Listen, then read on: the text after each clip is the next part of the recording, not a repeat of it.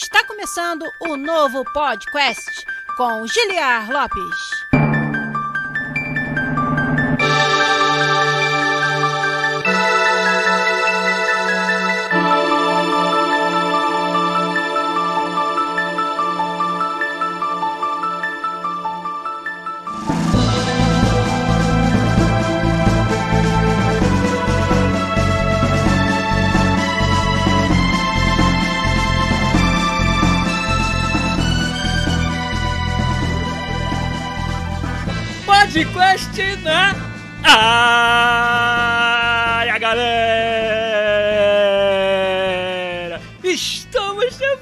Volta mais uma vez nesse, que é o único podcast onde você conversa em português com profissionais da indústria de games internacional. Eu sou Juliano Lopes, game designer dos jogos da série FIFA aqui na Electronic Arts, em Vancouver, no Canadá.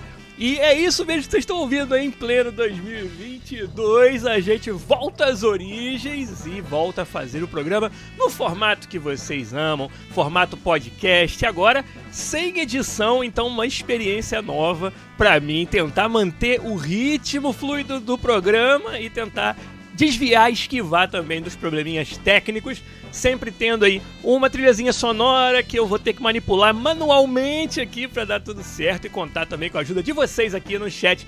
Chat da onde? Do nosso canal, é claro, na Twitch twitch.tv barra podcastbr é onde você acompanha quem está ouvindo no nosso velho e confiável feed do podcast nesse momento. Saiba que toda quinta-feira à noite em torno ali das 10h30, 11 horas no horário de Brasília, a gente está aqui no Twitch, twitch.tv podcastbr, gravando para vocês um novo episódio do podcast. E hoje não tem como a gente falar de outro assunto. A não ser que você tenha estado aí debaixo de uma pedra essa semana, você deve ter ouvido falar dessa notícia absolutamente bombástica que caiu no colo da gente. É claro que eu estou falando do quê? Da Pete criticando o novo disco da Anitta. E é sobre isso que a gente vai falar hoje aqui. Não, na verdade, não é sobre isso que nós vamos falar. A gente vai falar, é claro, da aquisição da Activision Blizzard King pela nossa querida Microsoft. Titio Phil, né, de uma jogada de mestre, ou será que é? Vamos descobrir juntos aqui conversando sobre essa notícia bombástica. Olha, não sei vocês, mas eu tô muito feliz, com sorriso no rosto, de estar de volta aqui. Primeiro programa de 2022 e é claro que eu vou dar o meu salve pra galera que está no nosso chat aí. Deixa eu pegar o nome de todos vocês aqui, não deixar ninguém de fora. O Metro95, o Phil Strife, o Marchiori Matt que já chegou dando sua sub com sua conta Twitch Prime. Muito, muito, muito obrigado. Marchiori Matt, o Matheus, que é, assim, um dos, dos nossos mais assíduos assinantes aqui do canal. Muito obrigado. O Renick BR já tava aí apavorando no chat também. Quem mais? Ó, o Guilherme Sebrais está aí com a gente. O Marcelo de Assis também. O Thiago CWB. Né, voltou com tudo aí junto comigo nas nossas lives. O Rafael Cunha, nosso ex-podcaster, também tá aí né? Sempre deixando os comentários dele. O Berg Boss, meu querido, também já tá com a gente. O GiatBR também. E uma galera, o Berg Boss também trazendo já uma sub com sua conta Prime Game. Muito, muito, muito obrigado. Valeu demais, demais. O Marpo Júnior também tá por aí, dando boa noite. A Lucecil, nossa querida Lucecil, já participante fácil, apresentadora de um podcast, inclusive, e moderadora do nosso Discord, é claro. Tá aí com a gente também. Muito boa noite, Lu. Obrigado pela sua presença. E o meu querido Hudson, meu amigo Chuck TV, que também tá aí com a gente. Um abraço, cara. Valeu demais. Hype Train rolando aqui porque o Marcelo de Assis e o Guilherme Sebrais também nos deram assinaturas com suas contas Prime Game. Muito, muito, muito obrigado, galera. Ó, vamos continuar esse hype train aí, quero ver, né? O que, que vocês podem fazer para me ajudar a continuar aqui com o nosso canal. Vamos começar. Então já todo mundo deve estar super ansioso por essa discussão. Eu vou começar jeito clássico, com uma perguntinha para vocês. A gente faz um intervalozinho rapidinho, sobe a musiquinha e na volta eu leio as suas respostas aqui no chat. A pergunta é: em que essa aquisição da Activision pela Microsoft vai afetar na sua vida, você gamer, você ouvinte, o que, que você acha que vai acontecer? O que, que vai ter de diferente? Talvez você seja um cliente do Game Pass, talvez você seja um fã dos jogos da Activision e está com medo de que haja uma, uma mudança na, na direção criativa. Né? Quero saber o que você aí acha que vai afetar a sua vida gamer essa compra da Microsoft, né? Da Activision pela Microsoft, é claro. Vou subir a musiquinha aqui, ó. Primeira vez que eu vou tentar fazer essa transição ao vivo aqui manualmente. Se der qualquer probleminha técnico, depois vocês me contam. Mas a gente vai ler as suas respostas depois dos avisos.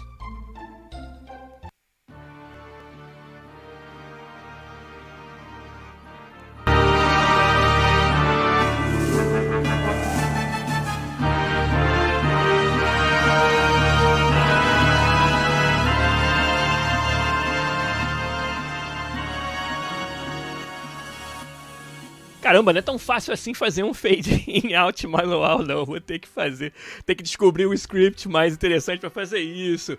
Mas os avisos de hoje são aqueles avisos que você já devem ter esquecido, né? Faz um tempo. Que é o seguinte: onde vocês podem acompanhar o nosso material, o nosso canal. É claro que nós estamos aqui no twitch.tv/podcastbr. Procure aí Podcast BR, na verdade, em todas as redes que nós vamos estar presentes com certeza. Claro que aqui no Twitch, no YouTube, onde a gente coloca a íntegra desses episódios, dessa gravação, toda semana também. Então, youtube.com/podcastbr.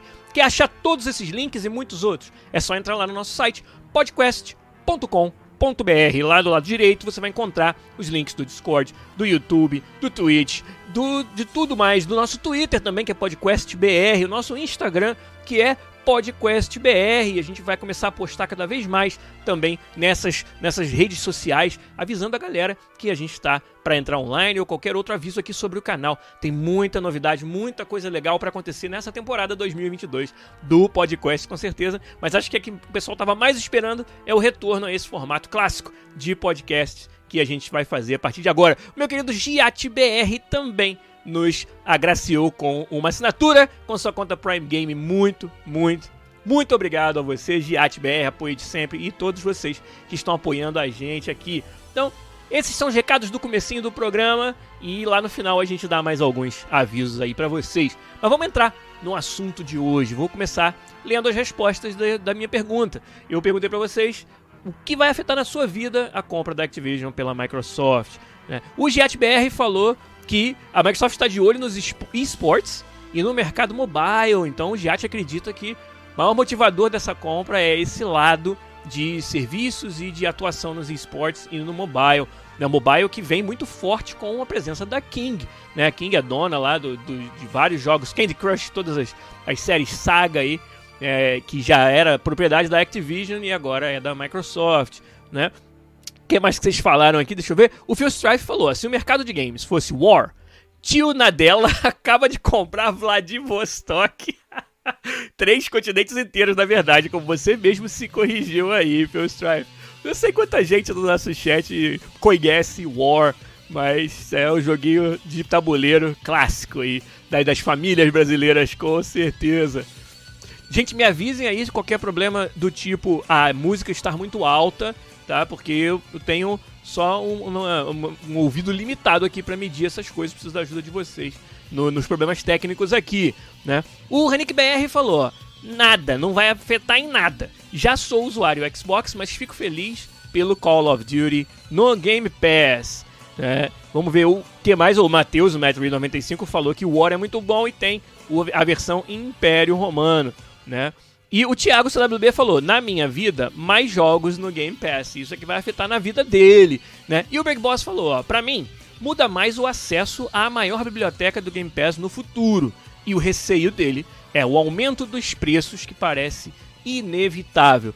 Pois é, né? Você gasta aí o que? Quase 70 bilhões de dólares comprando um mega publisher e né? Você acha que não vai repassar um pouco desse custo pro seu consumidor? Na verdade, eu tô falando isso de uma forma de brincadeira, uma forma sarcástica, porque eu, na verdade, não tenho tanta certeza assim. Acho que o modelo de negócios pro consumidor final é algo que tem que ser muito cuidadosamente avaliado, principalmente preço de assinaturas, ainda mais se você considerar que essas assinaturas são cada vez mais presentes na vida da gente, né? Até onde a gente consegue pagar mensalmente por assinaturas hoje de vários serviços e um deles, como o Game Pass, aumentando o seu preço, como o Netflix fez, né? Até relativamente recentemente causou um grande alvoroço aí. Eu acho que é uma política, né? Uma, uma estratégia complicada aí que tem que ser muito cuidadosamente elaborada. Então não acho que é obrigatório que vá ter um aumento de preço, mas com certeza eles estão buscando trazer muito mais gente para dentro do serviço, oferecendo jogos cada vez mais exclusivos. Então vamos entrar, já que eu agora li todas as respostas de vocês, vamos entrar no, nesse assunto direto aqui. Ó. O Matheus também concordou com o Berg Boss falando que também tem medo do aumento do valor das assinaturas. Né? Aliás, uma, uma curiosidade: quanto é que custa um Game Pass, vamos dizer, um Game Pass Ultimate no Brasil? Eu não faço ideia em reais quanto é que custa, se puderem falar aí pra mim no chat. Eu gostaria de saber essa curiosidade aí. Bom, seguinte, gente, é, é claro que essa é uma notícia muito né, complexa, muito importante. Olha, eu acho que é a maior aquisição em termos de, de impacto para a indústria de que a gente tem notícia na, na, indústria de games, né? E, e provavelmente a maior em termos de valor também, né? Apesar de eu não ter certeza sobre essa afirmação necessariamente. Mas eu não consigo lembrar de nenhuma outra aquisição tão, tão bombástica quanto essa né? Então vamos avaliar, a gente vai na verdade passar alguns episódios falando sobre desdobramentos disso. Eu quero fazer um episódio só sobre a estratégia de mercado da Microsoft especificamente. Então acho que mais esse impacto, né, no longo prazo da visão da Microsoft para o mercado, a gente vai dedicar um episódio inteiro sobre ele porque eu acho que vale muito a pena. Eu vejo muita coisa interessante, muita coisa acertada, muita visão de futuro com a qual eu concordo vindo da parte da Microsoft. E quem sabe a gente faz um outro também falando sobre o, como isso afeta a Sony e o que, que a gente acha que a grande japonesa vai fazer para contra-atacar, contrabalançar essas medidas bem fortes de expansão do seu portfólio que a Microsoft está fazendo. Mas então, vamos organizar aqui os, os pensamentos e, pens e, falar um pouco sobre o impacto dessa compra. Antes, ó, a galera já atendeu o meu pedido, disse que ó, 12 meses de Xbox Game Pass Ultimate por 270 reais ou 250, né? E 45 reais por mês, disse o Berg Boss. O Marpo Jr. falou que acha que vai aumentar a acessibilidade das pessoas aos bons jogos, por exemplo, lançamentos, né? E o Hanik quer saber como é que foi a reação de dentro da indústria, né? E como eu reagi quando eu acordei e de nada tinha esse anúncio. Que tal a gente começar por aí, Hanik BR? Eu acho bem legal. É, foi uma terça-feira, eu acho, né? Foi um dia meio assim aleatório, né? Que saiu essa notícia na semana passada. E eu, na verdade, tinha acabado de voltar das férias, né? Tinha acabado de, na segunda-feira, começar a trabalhar de novo depois do, do ano novo, né? E, e me pegou realmente muito de surpresa. É, e eu vou dizer assim para você que em outros momentos, em outros acontecimentos, a gente, por estar dentro da indústria, até tinha um, um certo, né, ouvia um certo sussurro, né, e às vezes até comentava. E nesse caso não.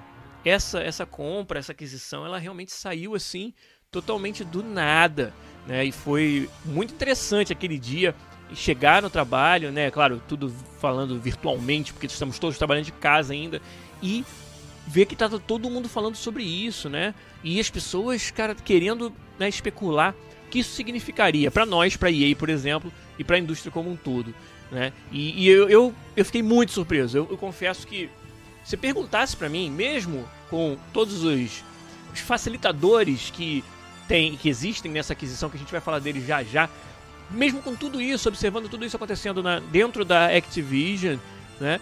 Eu não esperava. Se você perguntasse para mim naquela manhã, antes de eu ver a notícia, se eu acreditava que a Activision Blizzard King ia ser comprada um dia, eu ia falar que não. Eu ia dizer, cara, não tem a menor chance. Quem que vai ter dinheiro suficiente? Quem que vai é, ter, sei lá, ter coragem de, de botar uma grana desse tamanho num negócio como esse, né? É, a Activision nunca vai se vender, nunca vai ser comprada por ninguém. E eu, cara, eu realmente fiquei muito bolado. Ó, o Rafa até falou ali, a reação dele foi, pô, já é primeiro de abril? Caramba, chegou mais cedo esse ano, né? Pois é, cara, esse era o grau de incredulidade que essa notícia nos causou. Realmente. Ó, o Matheus falou levou um susto, porque já tava um burburinho no Twitter logo cedo, né? E claro, quem tá no Brasil acordou mais cedo do que a gente aqui em Vancouver, eu e o Rafa, por exemplo, e, e ficou sabendo meio que antes, né? Foi muito engraçado, cara. Ó, o Menino Sombra, ele talvez tenha ficado sabendo antes de todo mundo, não sei, porque depende da hora que foi publicado. O Menino Sombra, até onde a gente se lembra, né? Até onde a gente falou a última vez, mora lá na Nova Zelândia, então o dia amanhece primeiro para ele. Mas eu não sei se isso significa que ele ficou sabendo antes dos outros, não. Né? Mas é, o, o Hank Pierre falou, ele acreditava que a Microsoft ia comprar uma nova publisher, mas não necessariamente uma do tamanho, né, um negócio gigante desse, como da Activision. O Menino Sombra falou que foi o contrário. Nesse caso, morar na Nova Zelândia foi uma desvantagem. Ele viu depois de todo mundo porque estava dormindo quando a notícia saiu. E, olha, de primeira, assim, achei legal, né, a gente falar da primeira reação, do primeiro pensamento que veio na cabeça, né? E o meu primeiro pensamento foi assim: tio Phil ganhou, sabe? A, a, o Xbox deu uma cartada de mestre. Foi a primeira coisa que eu pensei. O paralelo que eu consegui fazer, e nos leva a falar um pouco mais sobre os detalhes dessa aquisição, é num RPG, a Microsoft deu um ataque de oportunidade crítico. Esse é o paralelo que eu consigo fazer. Crítico, acho que é meio óbvio porque ela de uma hora para outra e não vai ser de uma hora para outra, vai levar até 2023, segundo as estimativas deles, para que essa compra seja é, é, validada pelas instituições governamentais que precisam né, fazer uma avaliação, lei antitrust dos Estados Unidos, etc. Então não vai ser da noite para o dia, mas né, metaforicamente falando, da noite para o dia a Microsoft cara, cresceu o seu portfólio absurdamente, trouxe Call of Duty, trouxe Candy Crush e toda a estrutura do mobile, trouxe Blizzard, Overwatch 2, esports. É, de uma hora para outra eles cara, englobam tudo isso e além de serem já donos da Bethesda, da Double Fine, de tantos outros estúdios. A Bethesda é um grande publisher, a Zenimax é um grande publisher, né? Ó, ML Isabelle também chegou aí, deu uma boa noite, muito obrigado pela sua presença aqui com a gente. E primeira vez, né? Tá lá, o primeiro chat. Muito legal, muito obrigado pela galera nova que tá chegando aí. Pra quem chegou agora, eu sou o Giliar Lopes, Senior Game Designer dos jogos da série FIFA aqui na EA em Vancouver do Canadá, falando sobre a compra da Activision pela Microsoft. E estava falando justamente de que é um ataque de oportunidade crítico. Né? A parte do crítico acho que fica muito clara, né? Como o, o, negócio da Activision ele complementa tão bem o negócio da Microsoft. Justamente essa parte toda de jogos para celulares, que a Microsoft não era forte, não tinha uma grande presença. É, todo esse, esse, esse desenvolvimento da cena de esportes, da cena de ligas de esportes, como a Overwatch League, com todos os erros e acertos que a Blizzard e a Activision cometeram nesse caminho, é, eles têm essa, esse know-how, essa casca grossa e essa experiência de ter operado uma, uma grande operação de esportes com alguns dos seus maiores jogos né, durante bastante tempo já. E, e, eu concordo, teve alguém que falou lá em cima, né? Acho que foi o Giat BR, que disse que acha que o principal impacto vai ser nessa parte de mobile e de esportes. E eu concordo com você também, né? Ó, a Amy Isabelle falou que quer um Sekiro no Game Pass e os CODs anuais também. E Marpo Jr. falou: grande parte dos jogos que marcaram e ainda marcam gerações estão com a Microsoft. E eu só consigo pensar quando você faz, quando você fala essa frase, quando você faz essa afirmação, só consigo pensar no meu Falloutzinho querido, cara, que agora vai ser ao que tudo indica, né? A gente acha, exclusivo das plataformas Microsoft. E eu só consigo pensar nele, eu só consigo pensar que vai ser o motivo que faltava para eu aderir à Microsoft de vez. É, lembrando aí da, da compra da Bethesda, mas um ataque de oportunidade crítico. E por que um ataque de oportunidade?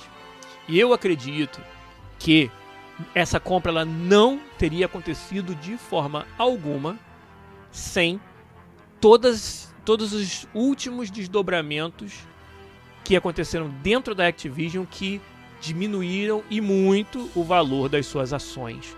Né? Quem acompanha o mercado sabe que a Activision estava passando talvez pelo pior momento da sua história, em termos da sua valorização. Que é assim que funcionam as aquisições. Você precisa comprar as ações dos donos das ações, dos shareholders, para ser o dono daquela empresa. E quanto mais baixo está o valor dessas ações naquele momento, mais fácil é você comprar aquela empresa. E a Activision veio enfrentando vários problemas internos, né, de escândalos, de cultura tóxica, de abuso né, físico, mental né, dos seus funcionários, uma organização interna muito grande pedindo a renúncia do seu CEO, Bob Kotick, né, e esse, todo esse movimento teve um, um impacto significativo nos valores das ações da empresa, mas não só essas questões que eu acho importantíssimas e até abrindo parênteses, né? É uma das partes desse, desse deal que me deixam mais feliz, que é saber que a Microsoft agora vai poder né, supervisionar e implantar as suas políticas de, de bons, né, de vamos dizer, de, de uma boa atuação no trabalho, sua política de cultura no trabalho dentro de uma empresa que estava sofrendo tanto com isso, de funcionários que estão tão machucados por essa política, no caso da Activision Blizzard. E então fecha esse parêntese, mas sobre a valorização da Activision, foram mais fatores que contribuíram para que as suas ações caíssem tanto ao ponto de possibilitarem esse negócio. Né? A, a, Blizzard em si, né, um dos maiores componentes dessa, desse conglomerado, ela veio tendo né, alguns momentos aí não muito felizes, patinando um pouco em algumas das suas decisões e dos seus anúncios, né? Por exemplo, Overwatch 2, todo esse embrólio que a gente não sabe direito quando e como vai ser desenrolado. Os anúncios da série Diablo, que, né, Diablo Immortal, né, que catastrófico esse anúncio, enquanto né, falharam ao ler a comunidade, ao ler o mercado, né? No momento onde estava todo mundo esperando anúncios de Diablo 4, anúncios mais alinhados com a expectativa do seu público core, aí você, né, faz uma né, utiliza as suas plataformas de comunicação com esse público, como a BlizzCon da vida, para anunciar um produto que simplesmente esse público não está muito interessado. Ainda mais quando esse produto, esse jogo, parece. Desculpa. Parece que vai. É, que está sendo produzido no lugar do jogo que a comunidade realmente quer. Né? Então, trazer um anúncio desse e não ter nada para falar do, do jogo que a comunidade realmente está esperando foi uma, um tiro no pé muito grande, né? E então a Blizzard já estava numa situação de ter que recuperar um pouco dessa sua imagem, né? E além disso, a própria Activision, jogos como a série Call of Duty, né, que ainda é um dos maiores do nosso mercado, todo ano está sempre no topo das vendas, no topo da receita, mas de fato está enfrentando aí um ano né, de 2021 principalmente, um ano em que não teve os mesmos índices recorde que costuma ter de receita. Então, mais um motivo que enfraqueceu o valor das ações da Activision Blizzard King e, na minha opinião, como eu falei, é um grande ataque de oportunidade da Microsoft essa compra, porque talvez em nenhum outro momento da vida da Activision Blizzard fosse possível pagar esse valor pela empresa. Né? E, e por isso que eu continuo achando um grande ataque de oportunidade crítico que a Microsoft deu no mercado. E claro, é, o capitalismo é isso, né? É, então a gente só pode tirar o chapéu para eles, né? Tirar o chapéu pro tio Phil e pro tio Satya aí, né? Por essa, por esse né, movimento, por essa jogada de mestre. Vamos falar então agora um pouco mais sobre esse impacto, né? Vou subir a musiquinha aqui, beber uma aguinha e a gente já volta para esmiuçar ainda mais esse, né, essa, essa resposta, né, essa, esse resultado de uma compra tão importante para o nosso mercado, para nossa indústria como é a Activision sendo comprada pela Microsoft. Já volto.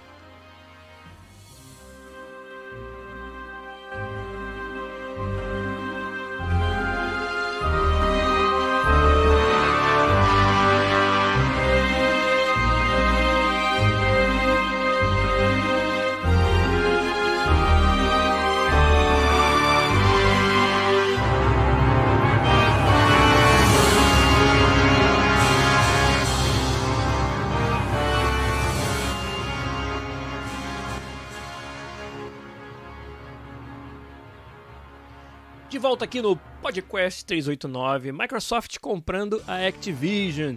Nós estamos falando sobre essa aquisição bombástica. O impacto que ela vai ter para a indústria de games. Vamos falar sobre isso agora.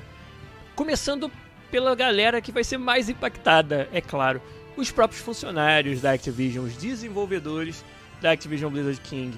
Eu já dei uma palhinha sobre algo que eu acho que vai ser muito positivo disso tudo, né?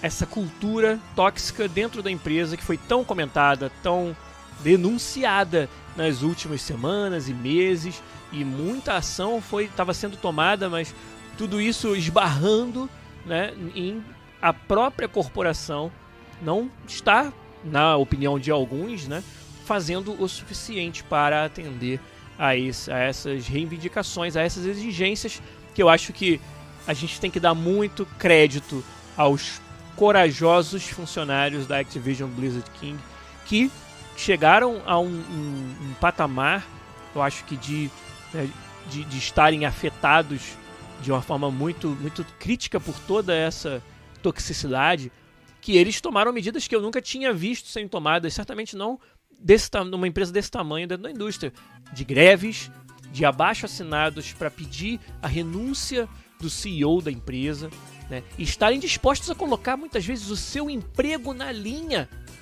pra, em prol da luta por melhores condições de trabalho e por um ambiente de trabalho onde você não precisa se sentir marginalizado. Né? Imagina isso, se coloca no lugar de um desenvolvedor desses. Você sonhou sua vida toda trabalhar na Blizzard. Você é fã do incondicional dos jogos da empresa. Você realiza esse sonho. Provavelmente você estudou muito, você trabalhou muitos anos para adquirir a experiência necessária para finalmente poder colocar os pés dentro da Blizzard. E aí chegando lá você se depara com esse ambiente de trabalho, né? E chegando lá você também descobre que para fazer algo a respeito, para mudar isso você vai ter que colocar em jogo, colocar na linha tudo isso que você com tanto esforço conquistou. Tem que ter muita coragem para fazer isso, para você se levantar e ter essa ter essa coragem de fazer uma greve dentro de uma Activision Blizzard que para muitos é o emprego dos sonhos. Eu tenho que bater palmas e tenho que tirar o chapéu para esses desenvolvedores que têm essa coragem. E como eu falei, nunca vi na nossa indústria, certamente não numa empresa desse tamanho, com essa repercussão, com, essa, com esse risco né, de você ficar queimado na indústria. Imagina que desse errado, imagina que apenas meia dúzia de gatos pingados resolvessem fazer essa greve e esse, essa meia dúzia sofresse por causa disso. Né? É, o impacto nessas pessoas ia ser gigantesco. Então, parabéns mais uma vez pela coragem. É aí que eu acho que é um dos impactos positivos dessa aquisição vai ser no pessoal da própria Activision Blizzard, que agora vão ter a Microsoft, Microsoft que ao que tudo indica, tudo que a gente acompanha, é uma empresa com um esforço muito bem direcionado para inclusão, diversidade e um meio de trabalho positivo, né? A cultura dentro do ambiente de trabalho muito muito saudável, né? Eu tenho um grande amigo que já foi convidado aqui do nosso podcast também, o Felipe Paris Braz, ex-EA, que agora está na Microsoft, trabalhando na indústria de games dentro da Microsoft. Eu vou brincar com ele até que é, é o dono da Activision agora, o Filipão. Ele me conta sobre esse ambiente, como a Microsoft dá um, um foco, né, dá um respaldo muito grande para toda essa parte de inclusão, diversidade e né, relações respeitosas, relações saudáveis dentro da empresa. Então, eu estou bastante feliz né, que isso agora vai ser também uma responsabilidade da Microsoft cuidar né, dos nossos queridos né, e tão aí sofridos desenvolvedores da Activision. Então, esse é um dos melhores impactos que eu podia pensar. A indústria de games no geral, estava conversando com vários colegas sobre o impacto dessa aquisição essa semana e tem várias, tem várias coisas que podem acontecer. Né? Acho que a gente está vendo uma consolidação muito grande.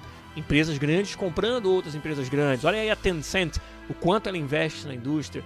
A Microsoft com a ZeniMax e agora com a Activision Blizzard, né, também fazendo assim, se tornando um conglomerado absurdamente grande. Né? E a consolidação ela nos deixa um pouco preocupados. Né? Elas nos deixam preocupados no sentido de, é, entre aspas, um monopólio soft da indústria, né? Talvez um monopólio não, não literal, mas sim, na prática, a gente tendo poucas empresas, às vezes duas ou três, dois ou três grandes publishers, sendo os donos de todas as IPs de grande valor no mercado, né? E, e o que risco que isso pode trazer, né? É, primeiro, você ter a mesma entidade controlando o tipo de conteúdo que você vai consumir. Imagina que aparece aí um modelo de negócios que começa a dar muito lucro. Mas é um modelo de negócios que não agrada a todo mundo. Que nem todos os jogadores querem é, usufruir. Né? É, posso dar vários exemplos: jogos com muitas microtransações, né? jogos onde você, é, depois de comprar o jogo, ainda precisa continuar é, co colocando algum dinheiro ali para continuar aproveitando. Né? É, vários outros modelos de negócio que você pode pensar que nem, não, podem não ser para todo mundo. Né? Pode ter vários perfis de jogador que não querem interagir com aquele modelo de negócio. Mas imagina que isso começa a dar muito certo para alguns jogos. E aí esses publishers, por eles controlarem é, todas as grandes IPs, acabam decidindo que, ó, beleza, tá dando certo no COD, vamos aplicar no, no Fallout o mesmo modelo, né? E, e com isso você acabar chegando numa situação de é, comoditização dos games, né? onde cada um deles se pareça muito com o outro. E eu acho que os mais cínicos dos nossos ouvintes devem estar se perguntando agora, mas Liar, isso aí já não acontece? Isso aí já não é algo que a gente vê na indústria acontecer? E, sim, porém, quanto mais diversidade de empresas e de jogadores diferentes você tem nesse jogo, tô falando do jogo dos publishers agora, quanto mais é, empresas diferentes você tem puxando para direções diferentes, maior é a chance de você quebrar essa, essa mesmice, de você evitar essa comoditização dos games. Então, eu, acho, eu sempre acho que é muito saudável o fato de você ter EA, Take-Two, Square Enix, Sony, Microsoft, Nintendo, todos esses grandes players, com certeza esqueci de alguns aí nessa brincadeira, puxando para direções diferentes e trazendo tipos de jogos diferenciados. Quando você começa a, né, a juntar, fazer um merge gigante de todas essas grandes empresas, você corre esse risco, na minha opinião, de comoditização da indústria. E os indies, gente, como que ficam? Né? Acho que essa é uma outra pergunta que vale muito a pena fazer. Né? O Game Pass, se a gente assumir que a Microsoft é o grande motivo que ela está trazendo todas essas IPs, todos esses né, estúdios produtores de conteúdo para dentro do seu, do seu guarda-chuva, se assumir que um dos maiores motivadores disso é o Game Pass, é querer expandir cada vez mais o público do Game Pass, trazendo mais jogos e com isso tendo uma oferta de valor mais interessante para todo mundo. Né? Se a gente assumir que, acho que essa é uma suposição bem fácil de fazer, se a gente assumir isso, a gente pode se perguntar: e, e o espaço dos indies, né, no, no, no Game Pass ou no geral, o espaço dos indies nas plataformas Xbox? como que fica, né? Porque você pode dizer, ah, mas se eles continuarem publicando os indies, os indies não muda nada. Mas não muda nada, vírgula. Porque quando você está nessa mesma plataforma, quando você está dentro de um Game Pass junto com esses outros jogos gigantes, e tem cada vez mais jogos gigantes dentro daquela plataforma, é, é muito mais difícil você conseguir destaque.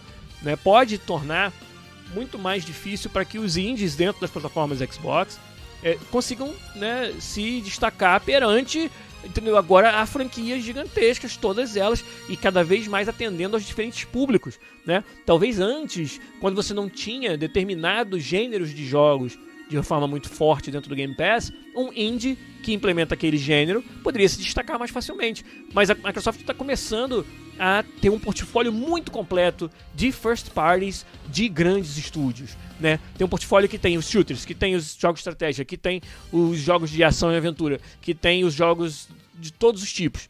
Né? E os multiplayer, os single player, né? e etc. E os jogos de mais casuais, jogos de cartas. E aí quando começa a acontecer isso, será que sobra espaço para os jogos indie né, aparecerem? Né? E o Renick BR falou ali, ó, os indies fazem a criatividade do mercado. Né? E é claro que isso sempre vai ter espaço.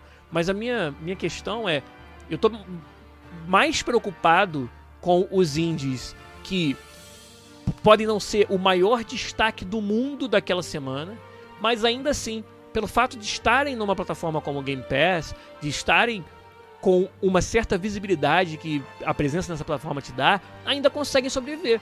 Né? Eu estou preocupado com os indies que não estouram e ainda assim conseguem se manter para poder tentar de novo, para poder fazer o próximo jogo e ver se estoura. Né? Esse, esse mercado né, que a gente, a gente tem essa tendência de lembrar dos vencedores, lembrar de quem explodiu, né? lembrar dos, dos Cupheads e Celestes e Undertales da vida. Né? Mas para cada um desses poder existir, né, a gente precisa de um, um ambiente saudável para os indies e um ambiente em que jogos que não têm todo esse destaque desses que eu mencionei e vários outros, obviamente, ainda consigam se manter, ainda consigam contar com um jogador que talvez. Olha outro fenômeno que eu acho que é cada vez mais difícil de acontecer. É você esgotar o catálogo de uma assinatura como Game Pass. Quando eu falo esgotar, não estou falando que você, uma pessoa, vai ter jogado todos os jogos do Game Pass até o final. É óbvio que eu não estou falando disso. Mas jogadores têm perfis de consumo, perfis de jogo que eles gostam. E dependendo do gênero, você pode estar tá mal servido, você pode esgotar de fato. Ah, eu gosto de roguelikes de 2D, de hack and slash. Aí eu vou lá no, no, no, Game Pass e jogo todos. Isso já não é tão impossível assim de acontecer quanto se eu estivesse falando de jogar todos os jogos do Game Pass. Mas todos os jogos do Game Pass de um determinado gênero, é até possível que alguém esgote esse catálogo. E aí que surge a oportunidade de procurar os jogos menos conhecidos desse, desse gênero. Né? E, e, essa tem, tem, um, tem um certo valor, uma escassez de conteúdo de determinados gêneros, fazendo com que o consumidor tenha mais vontade de expandir o seu portfólio, expandir os seus horizontes, né? E isso é que eu tenho medo de não dar tempo, de não ter mais espaço para acontecer, né? A, a Microsoft está aumentando muito o número de horas de dias de conteúdo disponível no Game Pass. Só, só por colocar a Activision Blizzard lá dentro, ela já está expandindo em muito essa quantidade de horas de conteúdo que estão disponíveis. Mas uma coisa que não está expandindo é a quantidade de horas que cada jogador pode dedicar a jogar esses jogos. Né? Essa, essa capacidade de jogar, ela não está expandindo, obviamente.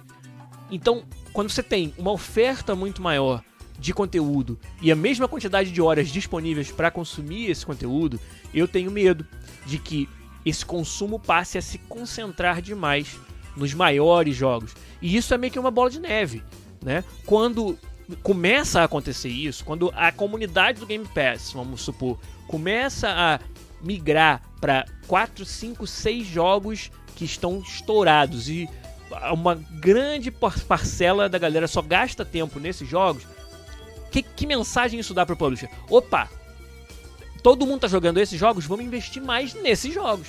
Vamos colocar mais conteúdo ainda. Vamos dar mais oportunidades para que as pessoas continuem engajadas, porque claro, certamente vai ter uma forma de monetizar esse engajamento, né? E vamos, entendeu? Deixar os grandes ainda maiores entendeu? Vamos fazer, se, se, o pessoal tá gastando 15 horas semanais nesse jogo, eu quero que gaste 20. Entendeu? Eu quero potencializar o, esse consumidor como uma fonte de receita para mim dentro desse jogo.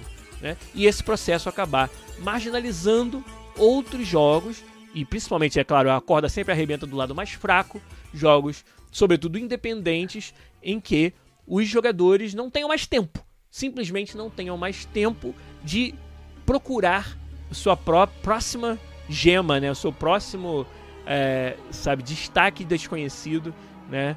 É, dentro da indústria indie, que é algo que quando a gente meio que esgota o nosso catálogo, a gente vai sempre procurar.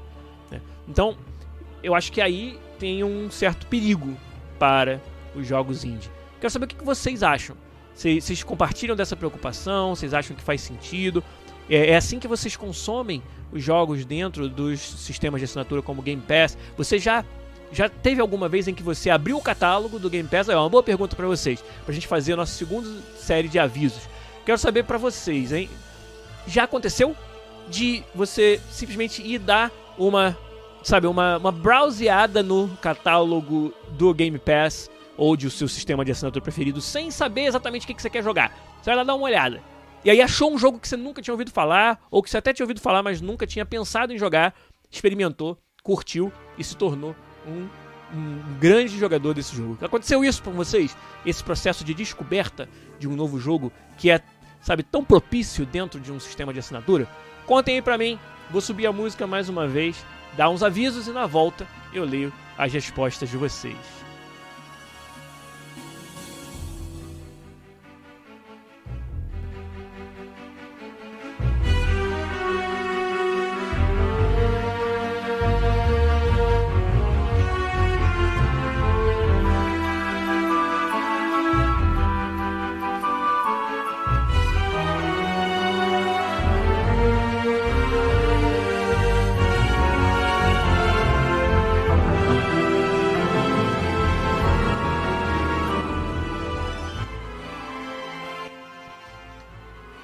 Mais uma sessão de aviso para você aí que está acompanhando o podcast 389 Microsoft comprando a Activision. O aviso de agora é aquele aviso onde eu peço a ajuda de vocês.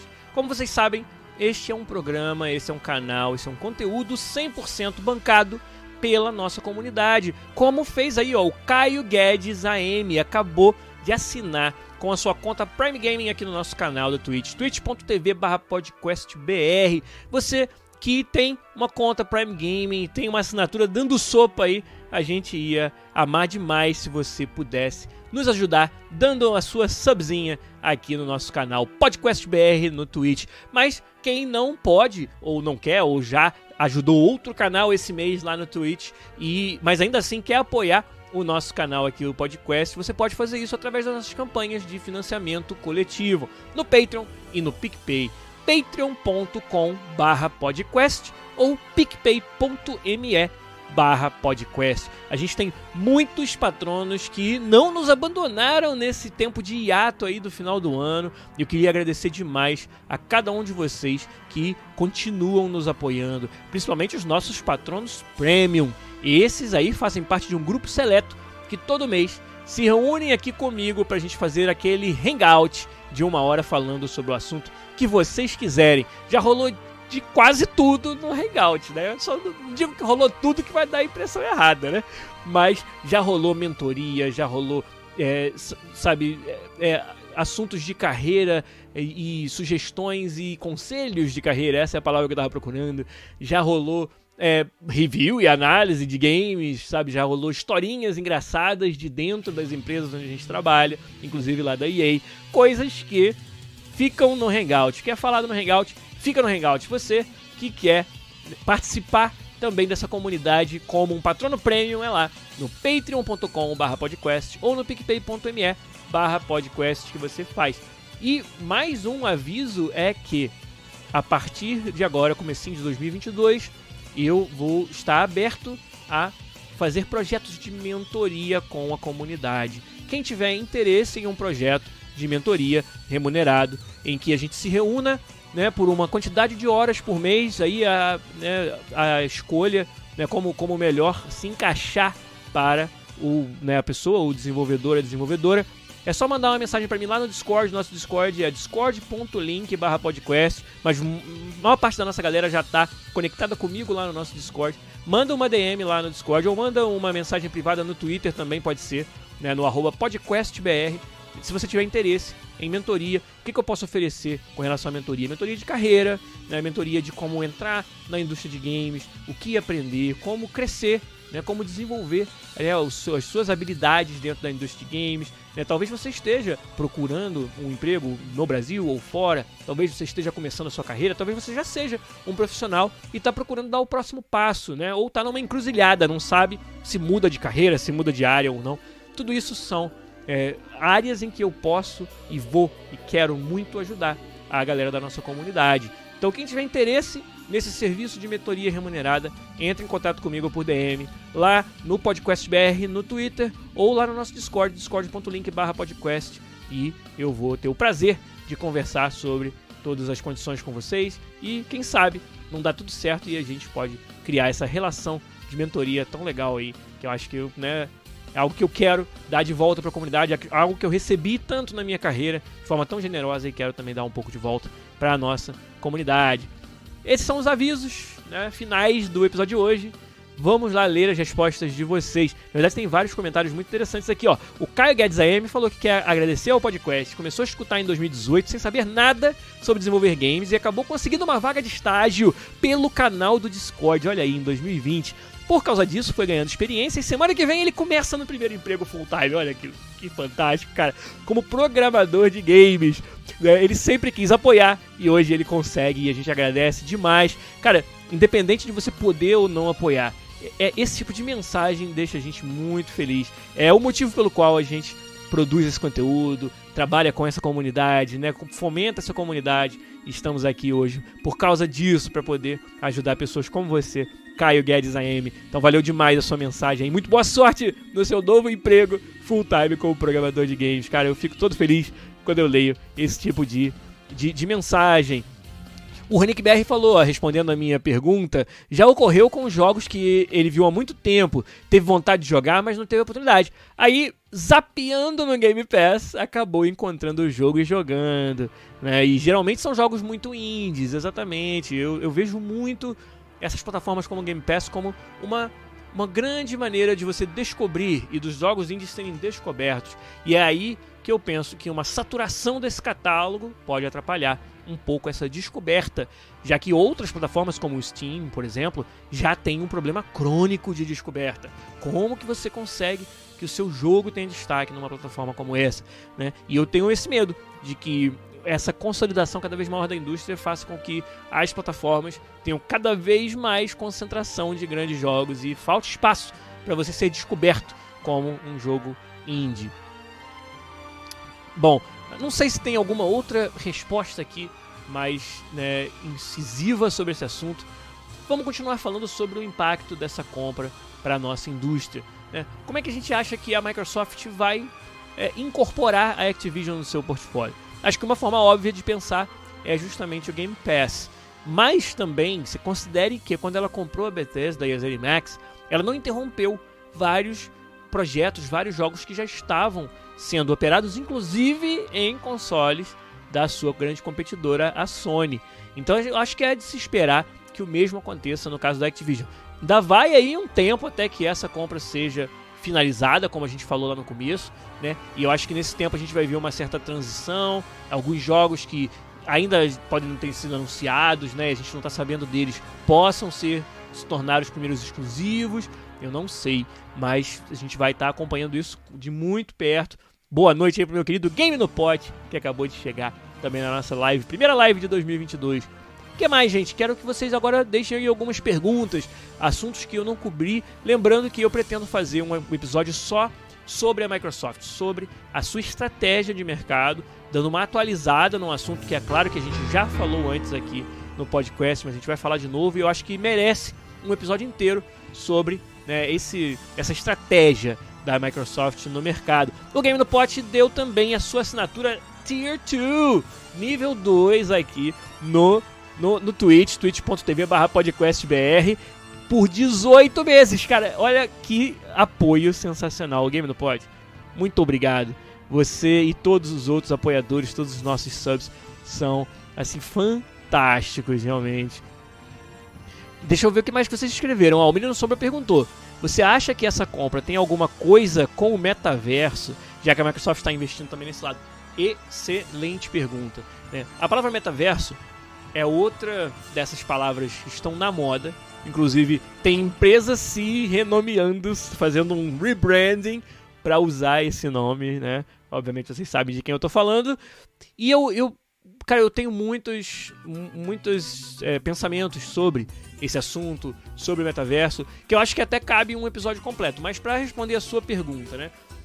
Eu acho que várias empresas de tech grandes estão né, visualizando esse futuro em que a internet se torna de fato um universo virtual. E daí sai o nome metaverso, que não é nem uma, uma palavra nova, né?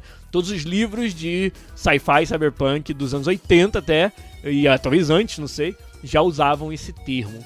Mas realmente essa, essa junção de tecnologias e de.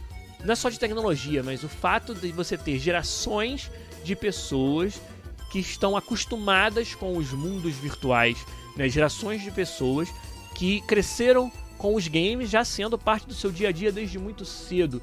Né? Tudo isso aponta para uma maior facilidade de você adotar é, ambientes virtuais mais é, ubíquos, né? Ubi, ubiquitous, eu não sei o nome dessa palavra em português, é, mas é, ambientes virtuais que estão presentes em toda a volta e que você passa a fazer atividades da vida real, né, ubíquos, disse aí o Phil Strife, eu tava quase certo.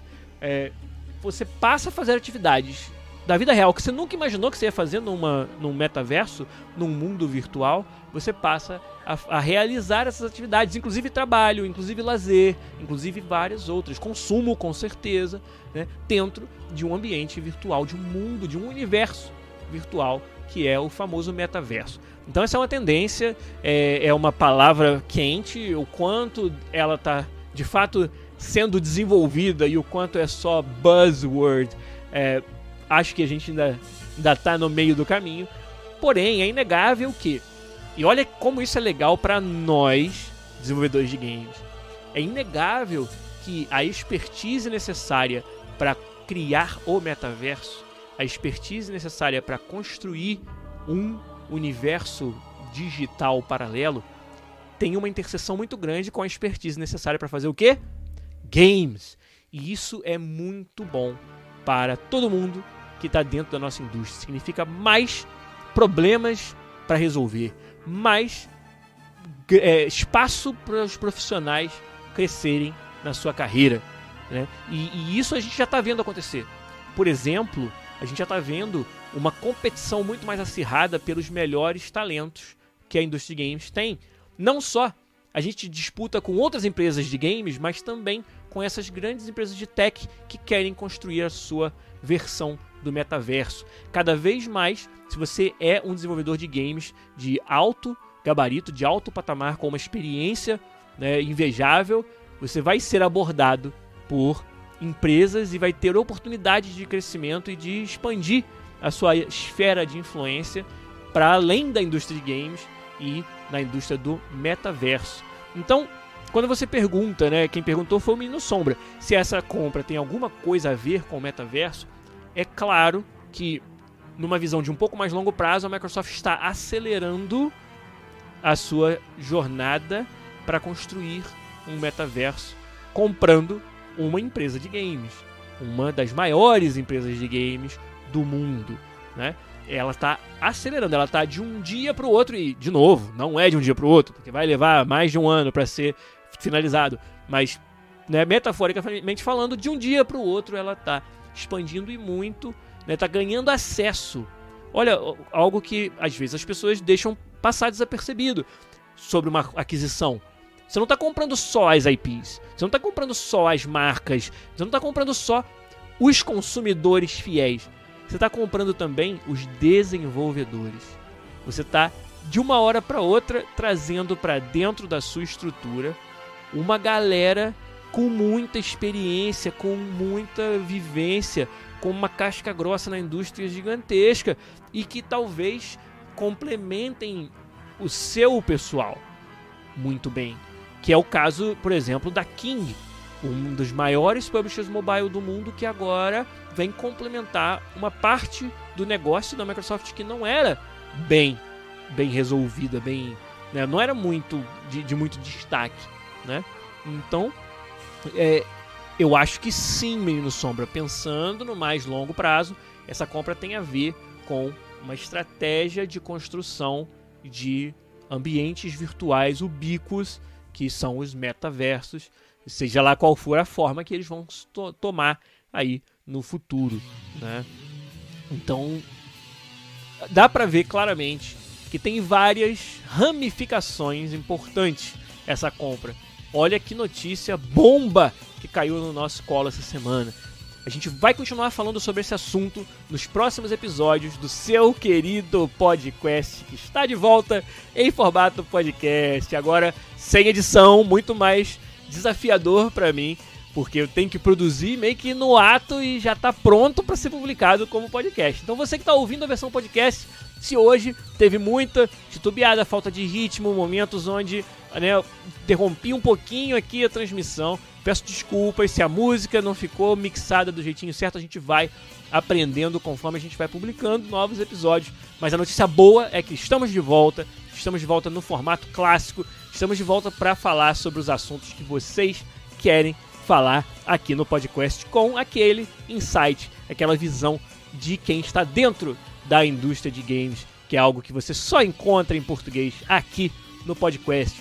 Então, por hoje, eu vou fechando a nossa live, fechando o nosso episódio. Muito obrigado a todo mundo que participou aí no, no chat mais uma vez. Obrigado, cara, pela fidelidade esses meses e anos todos que vocês estão com a gente. E aos, aos novos chegados também, valeu demais. Vocês estão no meu coração e a gente vai, com certeza, ter muito o que conversar esse ano aqui no podcast. Mas por hoje, a gente fica por aqui. Um abraço para vocês. Até a próxima. Valeu. Tchau, tchau.